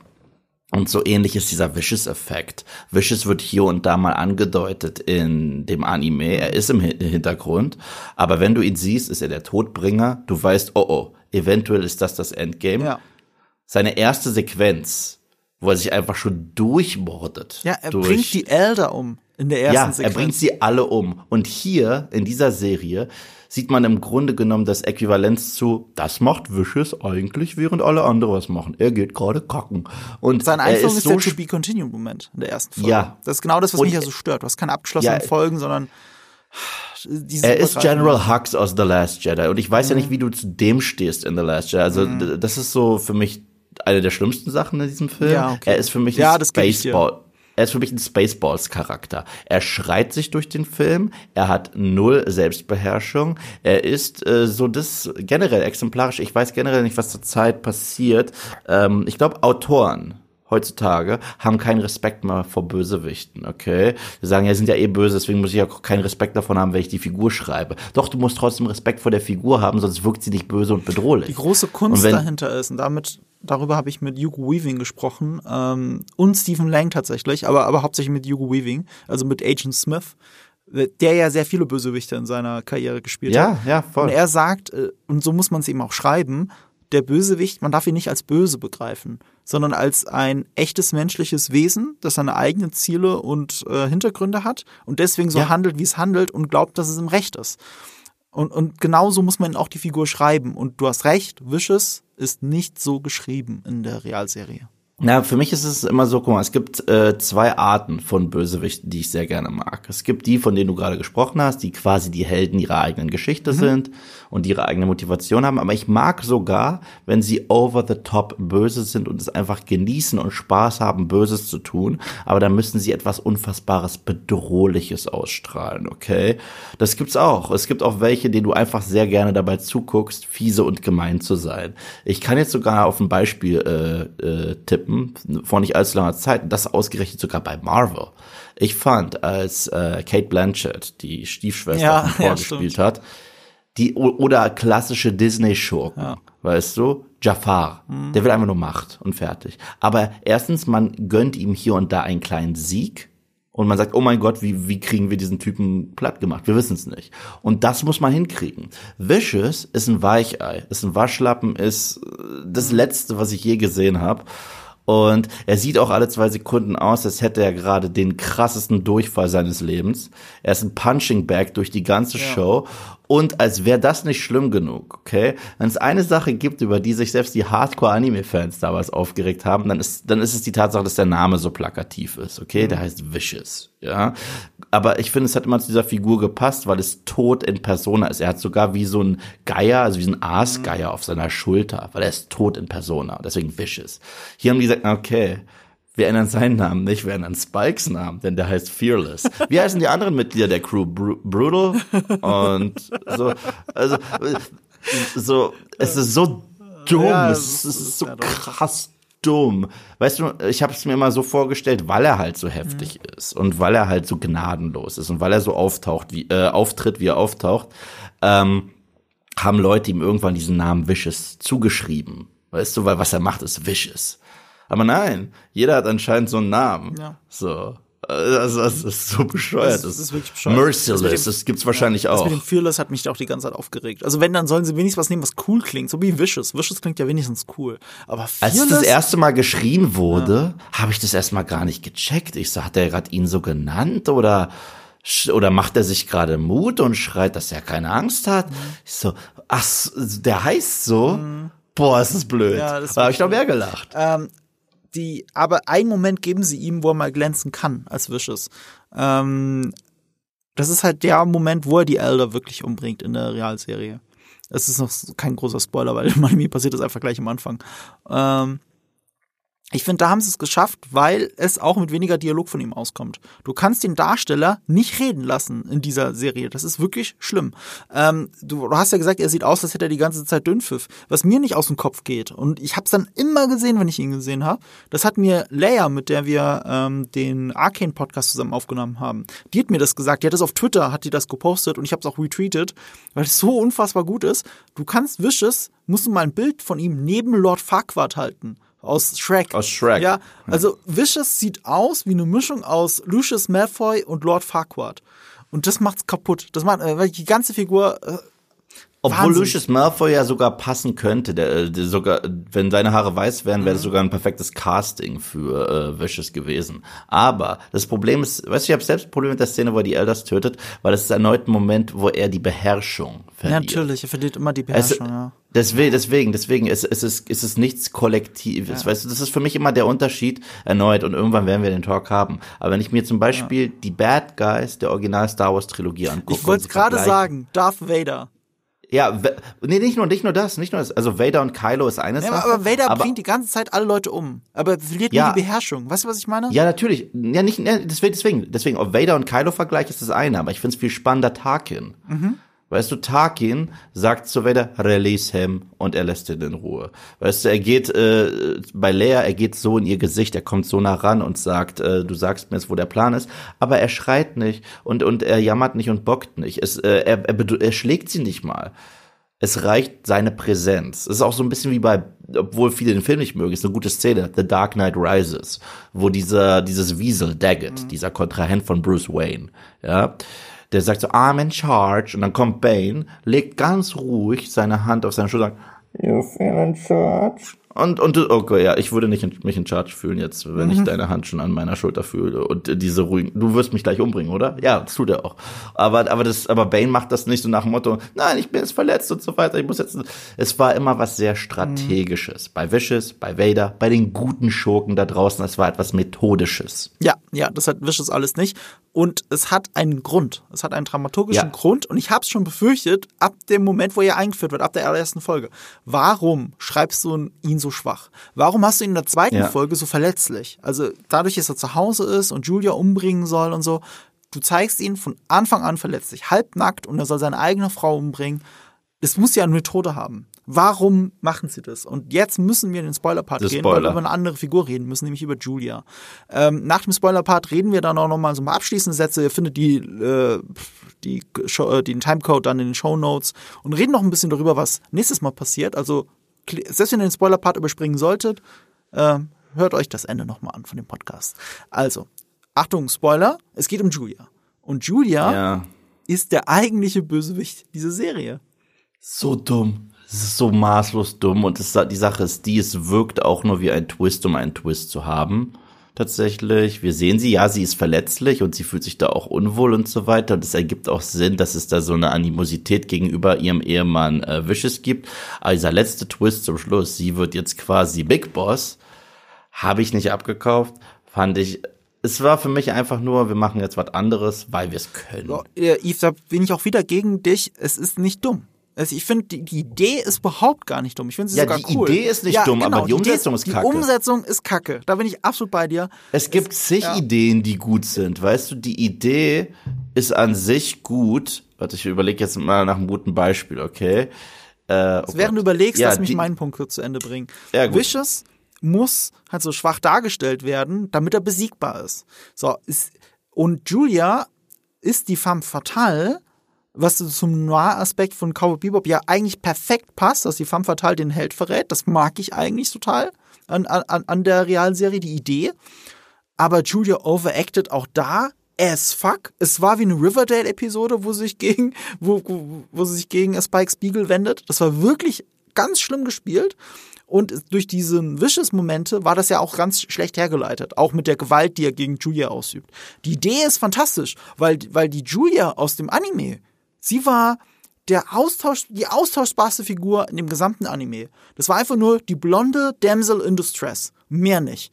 Weißt du, die habe ich, die brauche ich nicht. Die ist halt das Leitmotiv für Spike Spiegel im Anime, aber das ist keine interessante Figur. Faye Valentine ist die interessante Figur, nicht, Ja. nicht, nicht Julia. Und die Serie hat die Eier zu sagen, dann lasst uns doch aus Julia eine femme fatale machen. Und eine richtige femme fatale. Und wir machen auch was mit ihr. Und das finde ich eine saugeile Idee, aber wie gesagt, scheiße umgesetzt. Und damit setzen sie es in den Sand. Mir ist ein Beispiel ge äh, gekommen, wo ich es vergleichen kann. Okay. Okay.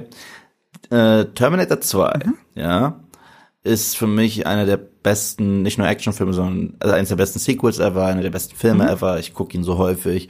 Und eine der besten äh, Sachen an diesem Film ist folgendes. Sarah Connor wird in diesem Film quasi zum Terminator. Sie möchte Miles Dyson umbringen, um den Verlauf der Geschichte zu ändern. Das heißt, ja, sie ist keine Maschine, aber sie ist ein Terminator. Sie möchte jemanden terminieren, um den Lauf der Dinge zu ändern. Arnie hingegen, der äh, eine Maschine ist, lernt äh, immer mehr, was es heißt, ein Mensch zu sein in diesem Film. Das heißt, wir haben die Terminator-Figur, die immer menschlicher wird, und wir haben äh, die Menschenfigur, die immer Terminator-ähnlich wird. Deswegen sagt der Arnie auch so, I know now why you cry, but it's something I can never do. Und dann geht er in die Lava. Ja? Okay. Und äh, diesen Gedanken wollten sie ja dann richtig auf die Spitze treiben in Terminator Dark Fate. Geile Idee, zu probieren, einen Terminator so zu vermenschlichen. Wenn du es aber benutzt, dass er auf einer Farm ist und sagt, my name is Carl, I can change diapers and I'm very effective and I'm funny, dann ist es nicht gut, dann ist es einfach dumm und plump und scheiße. Und ich habe mit den Augen gerollt. Okay. Mit Julia ist es sehr ähnlich. Die Idee, diese Figur zu nehmen und aus ihr die Femme fatale zu machen, immerhin habt ihr ja Faye Valentine komplett verkackt, meiner Meinung nach. Und sie ist auch keine Femme fatale. Gut, dann macht's mit, dann macht's mit Julia. Vielleicht gibt's auch ein cooles Hin und Her. Vielleicht gibt's auch äh, einen Moment, wo sie mal gewinnt und dann bla bla bla, äh, kommen die sich so näher. Das kann sogar deren Beziehung so eine Würze geben. Das kann nicht richtig geil sein. Nein, es ist ein dummer Twist zum Ende, damit die sagen, wir haben was anderes gemacht. Bis dato ist sie eigentlich immer nur da und ein bisschen sauer auf Vicious. Aber dass sie, dass ihre Ambitionen es tatsächlich sind, alles zu erobern, was nicht mal ansatzweise aufgebaut wurde. In diesen Episoden, die ohnehin schon doppelt so lang sind wie die im Anime, denke ich mir, komm schon, komm schon, das ist Kacke, das ist hart Ja. Kacke. Ich geb dir recht, die Idee in der Theorie nicht schlecht. In der Umsetzung ist die mal wieder Kacke. Und äh, ja, auch, auch, auch noch ein Beispiel, warum sie in der Umsetzung so scheiße ist. Sie bringt Vicious nicht um. Vicious wird Natürlich mit in die nicht. zweite Staffel geschleift. Sie hätte den viel stärkeren Badass-Moment, wenn sie äh, Vicious einfach eine Kugel in den Kopf setzt. Ja, Aber was macht sie ja nicht? aber, wir, aber wir müssen doch noch weiter ihn haben, Ja. um erstens Fanservice und zweitens müssen wir auf ihn noch weiter einprügeln, weil er ist noch nicht genug in den Dreck gezogen worden, diese Figur. So, und äh, damit werden wir doch Er ist ein dummer, unfähiger Choleriker und das macht, das macht mich wirklich wütend. Also, Ja, er, er, er ist, er ist der Prince Adam dieser Show. der Zirkelschluss zum Anfang. Mir fällt aber, während du geredet hast, mir eine Sache noch eingefallen. Ähm, du hast ja gesagt, Bitte. die Action das ist eine Action-Comedy und die Action und die Comedy funktionieren nicht. Und ich habe dir ja gesagt, sporadisch funktioniert, funktioniert für mich die Comedy. Und mir ist dann, während du geredet hast, eingefallen, das gehört ja eh in den Spoiler-Part, dass auch eine Action-Szene für mich sehr gut funktioniert hat. Ich mochte sehr die Szene, in der Fearless äh, sich durch das äh, Neptun-Kartell mordet. Das mochte ich wirklich. Zeigt aber gleichzeitig, wie unfähig die Serie ist. Also du hast, er hat diesen tragischen Moment, dass er für Vicious alles riskiert und es macht. Und er mordet sich durch das Neptun-Kartell und muss sogar dieses Mädchen umbringen, muss seine eigenen Ideale verraten, weil er nicht gesehen werden darf dabei. Ne? Und das ist tragisch und das ist cool gefilmt. Das ist wirklich eine tolle Szene mit diesem One, gefühlten One-Shot, der durch die Wände hindurchgeht und wie er sich da durchballert und wie die Action da ist. Das war fantastisch. Das war auf Daredevil-Niveau. Das sah aus wie ein Moment aus Daredevil. Daredevil hätte es genauso gefilmt. Und dann Schnitt, nächste Szene, der besoffene Vicious wacht auf, sein Vater steht neben ihm und, und, und, und, und jeder weiß, dass Fearless das gemacht hat. Diese Szene, die du davor hast, dass er sogar ein Mädchen umbringt, damit das niemand weiß, dass er das war, spielt gar keine Rolle eine Szene später.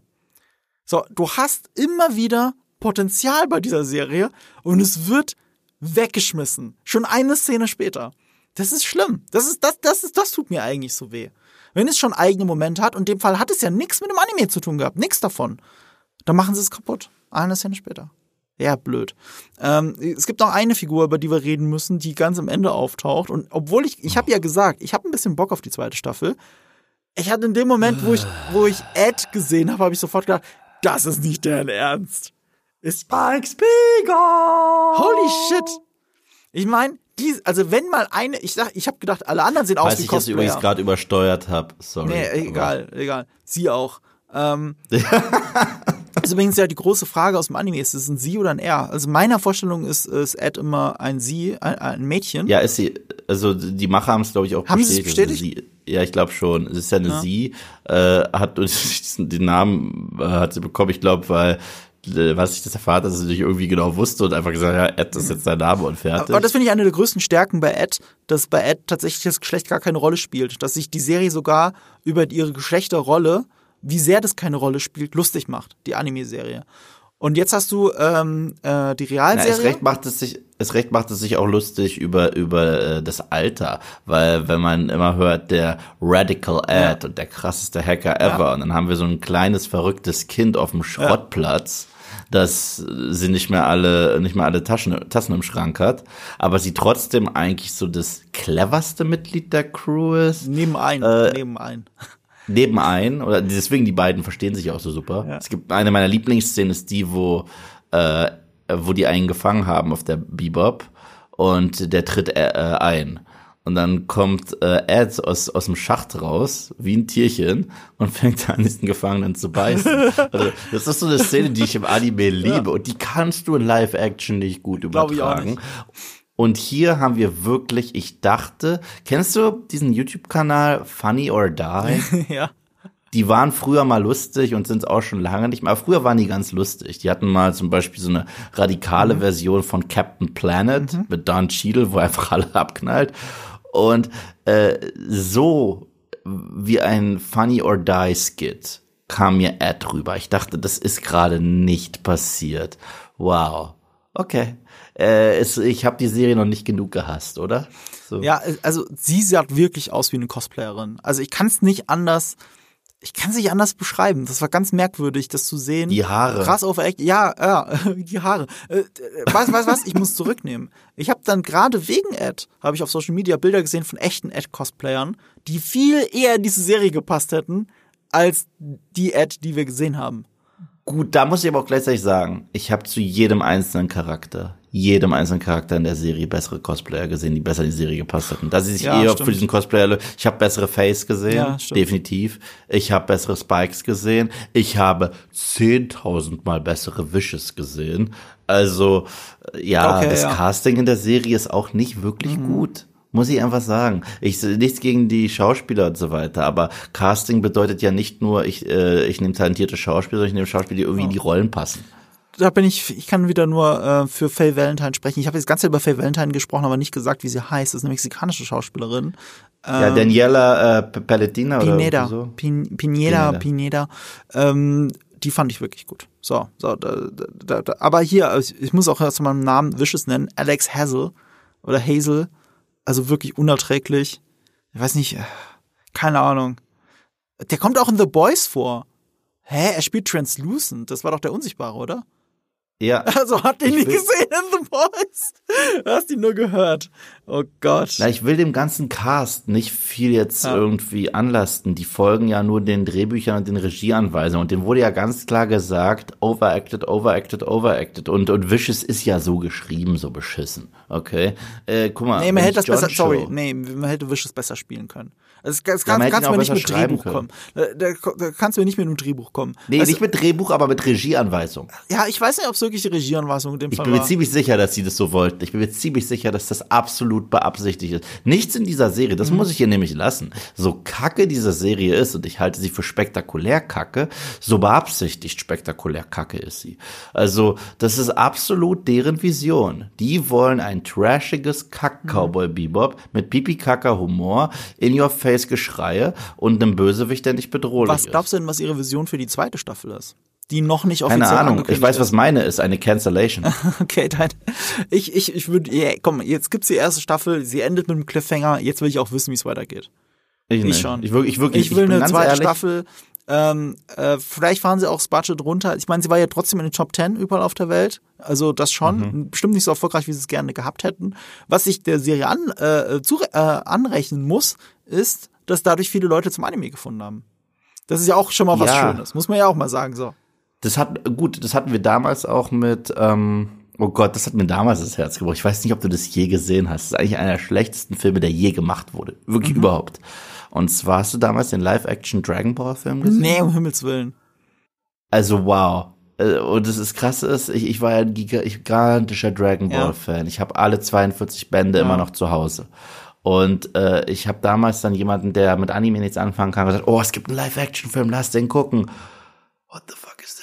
Und es, äh, es, es war der größte Rotz, wirklich der größte Durchfall, der je auf einer Aber Leinwand der war doch so wurde. ein Flop. Man kann doch keiner erzählen, dass der jetzt wirklich Leute zum Anime Nein, aber er hat dazu geführt, dass genügend Leuten gesagt wurde, das ist sowas von nicht repräsentativ für Dragon Ball, dass die dann alle gesagt haben, okay, ich glaube, ich muss mir das Original angucken, denn das Ich glaube nicht, dass das jetzt, dass das so eine so eine große Kettenreaktion war. Wie gesagt, bei Ich muss Cowboy ja zu meiner Schande das war gestehen. ja wenigstens muss weltweit sehr erfolgreich auf Netflix, muss man ja sagen. ich, ich muss ja zu meiner Schande gestehen, ich habe nie The Last Airbender, also diese Avatar-Serie gesehen. Ja. Ich habe nur den Shyamalan-Film geguckt.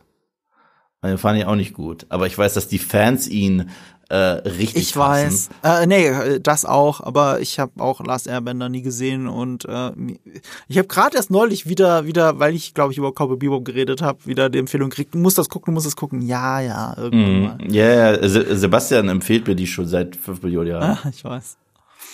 Ja, gut. Ah, so, und dann wollen wir doch über damit rausgehen. Ähm, egal, was ihr von der Realserie haltet, ihr müsst den Anime gesehen haben. Und ich will keine Ja. Ausreden hören wie, ja, aber ich mag kein Anime. Fuck it.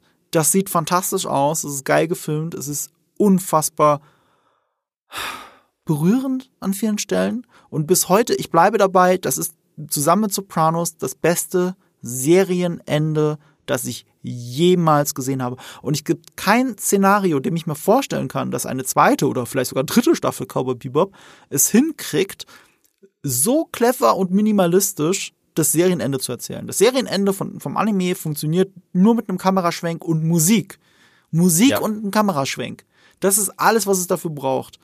Und diese Cleverness, sowohl mit der Kamera als auch mit dem Musikeinsatz, hat, der, hat die Realserie immer vermissen lassen. Deswegen kann ich es mir beim besten Willen nicht vorstellen, dass die irgendwie an den Anime rankommen, Ja. wenn es ums Ende geht. Da Da schreibe ich jedes Wort. Ja.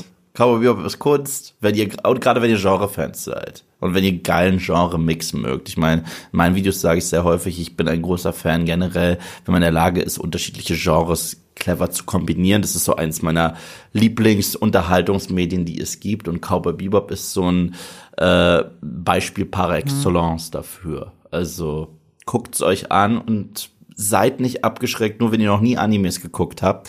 Ich glaube, einen besseren Einstieg gibt es nicht. Und denkt daran, ich bin selber nicht der größte Anime-Gucker und ich äh, gucke diese Serie schon fast religiös. Ja, und sie gibt's jetzt wieder auf Netflix. Die gab's mal eine kurze Zeit lang auf Netflix, dann war sie wieder weg. Und gerade bei Animes um den Rechten und bei welchen Streamern sie zu finden sind, das ist echt sehr verquoren und man kann froh sein, wenn es jetzt gerade wieder so eine Phase ist, wo, wo du Cowboy Bebop ganz normal auf Netflix einfach streamen kannst. Gemütlicher geht es nicht.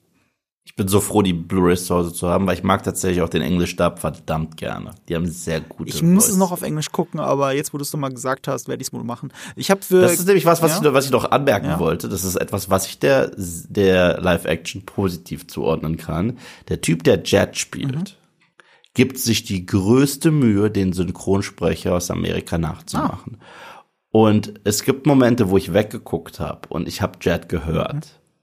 Und das kann ich über keinen anderen in dieser Show sagen. Nee, also sie versuchen Vielleicht ja mag ich deswegen auch Jet sehr gerne. Aber auch da wieder, ich finde, man sollte ja eben nicht so klingen. Ich weiß, ich weiß, aber und wir sind auch wieder dabei, dass wenn für mich die eigenen Ideen schon scheiße sind, so. Also, also ich kenne Spike Spiegel auf Englisch, der ist da noch mal cooler als sogar in der deutschen Fassung schon. Das ist auch schon gut eingesprochen. Also deutsche Synchro ist auch fantastisch von Cowboy Bebop, muss ich auch mal sagen. Ähm, und politisch sehr unkorrekt erschreckend. Ich hatte das gar nicht mehr so in Erinnerung. Ich habe jetzt beim Rewatch das nochmal gemerkt. Äh, aber, aber sehr, sehr, sehr gut übersetzt. Und äh, in der englischen Fassung ist es halt noch mal cooler, aber auch noch mehr wie, wie eine Synchro halt. Also ich glaube, mhm. das, das vom Schauspiel her, vom Synchro-Schauspiel, vom Voice-Acting, ist das schwer zu übertragen auf eine Realversion. Das glaube ich ja. noch nicht mal. Äh, apropos Realversion. Ja. Yves, worum wird es denn im nächsten Podcast gehen? Der ist schon nächste Woche, oder? Ähm, ich hoffe doch nächste Woche. Nächsten Sonntag natürlich.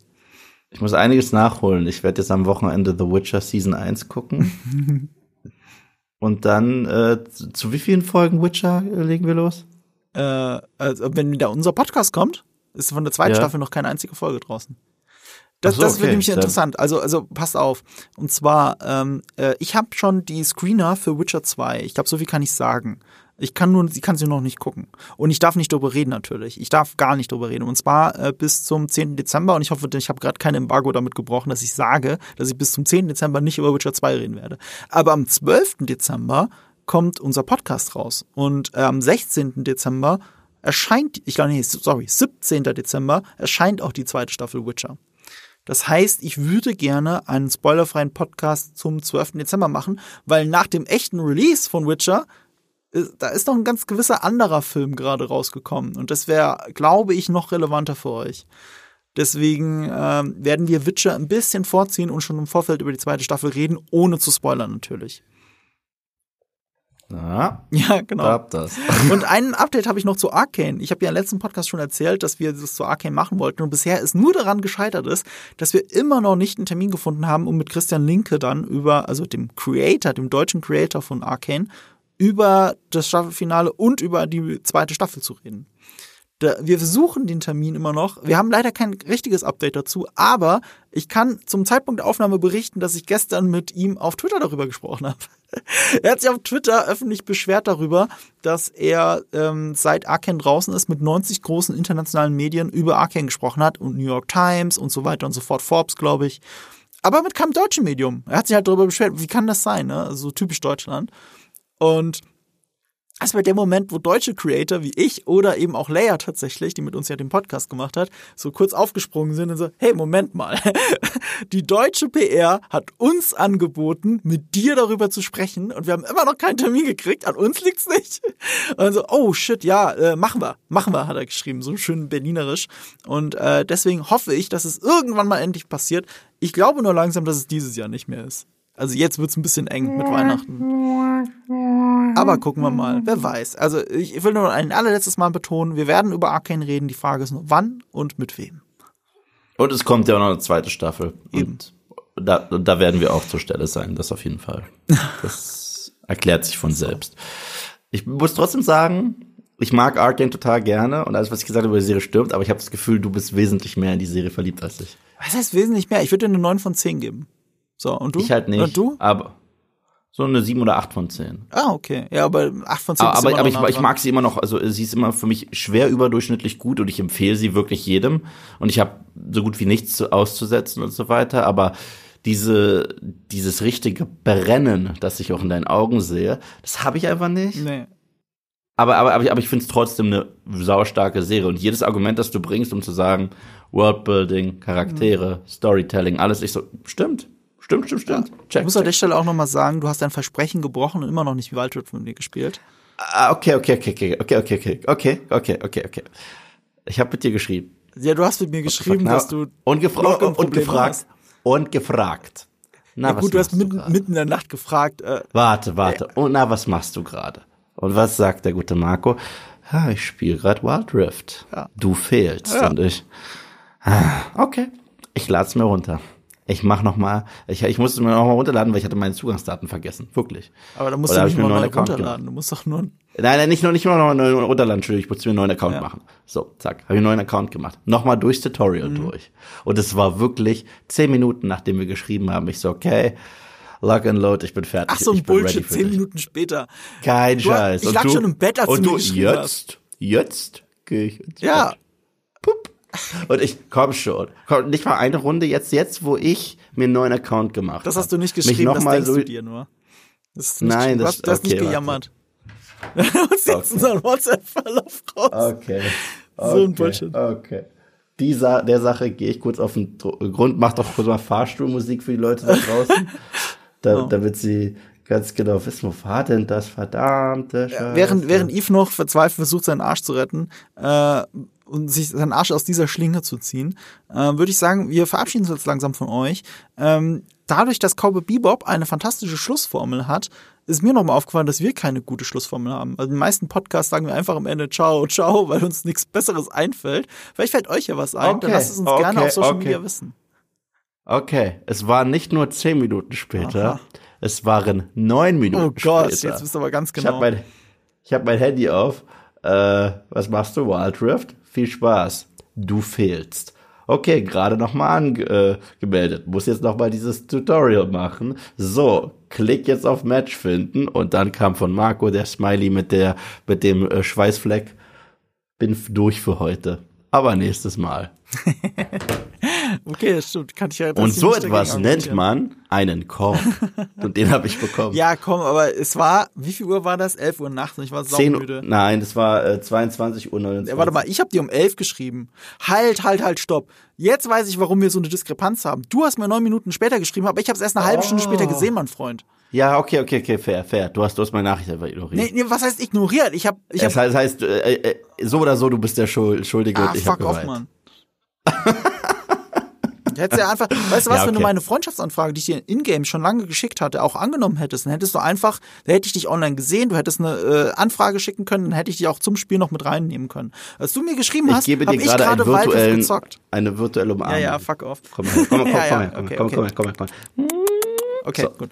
Also, äh, was ich gesagt habe, wir brauchen noch eine richtige Schlussformel, weil Cowboy Bebop hat die beste Schlussformel aller Zeiten, die da lautet: Tu's. See you, Space Cowboy.